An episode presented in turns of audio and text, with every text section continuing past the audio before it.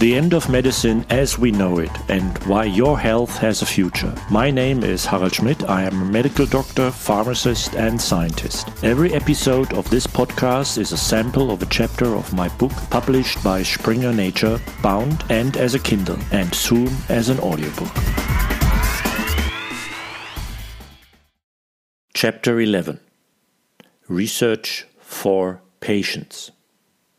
The insight into the far reaching unsuccessfulness of our current biomedical research, at least as far as its relevance for you as a potential patient is concerned, must lead to a radical rethinking if we do not want to continue to waste a large part of the resources and lead bright minds on wrong tracks with false incentives such as publications instead of medical progress. None of this is a criticism of my scientific colleagues, by the way. I am sure that the same brilliant minds who are now investing all their energy and strategy in producing Nature, Cell, and Science publications and are thus among the biomedical elite will be the ones who will make major patient relevant discoveries with new incentives. Biomedical scientists must leave their organ silos if they are to do research relevant to patients. Medical faculties, university hospitals, biomedical research institutes, and other research institutions that claim to do medically relevant research related to diseases and for patients must in future be judged solely on the basis of their relevance to patients.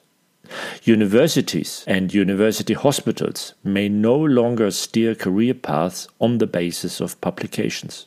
Research funders who distribute tax funds must distribute exclusively based on patient benefit achieved to date. Publications must no longer play any role whatsoever. I'm sure that this will drastically increase the success of biomedical research worldwide without investing a single euro or dollar more. And I'm even sure that all the scientists in biomedicine who are now struggling to get published in top journals will love to finally do research for what they actually studied medicine for, namely to help patients and not to fill journals. What might an ideal, simple, and effective grant making process in medicine look like? Simple over the next five years, fund teams that have demonstrably researched or achieved patient relevant innovations in the last five years. Researchers who have been successful in the past are more likely to be successful in the future. This so called Matthew effect was observed as early as 1968 and has been confirmed several times. Whoever is in a team that was unsuccessful in the allocation of funds will look for a new team. Those who have been unsuccessful more often should consider doing something other than research. Not everyone who is passionate about opera is cut out to be an opera singer. And just because you find research interesting doesn't mean you are personally cut out for it. Positions at universities, for example, are limited. In his or her entire life, each professor will have, in purely mathematical terms, only one professor as his or her successor.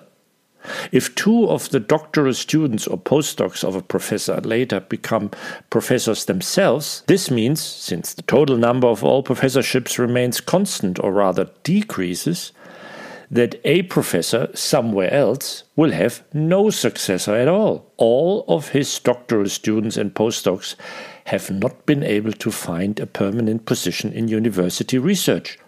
That's just the way it is.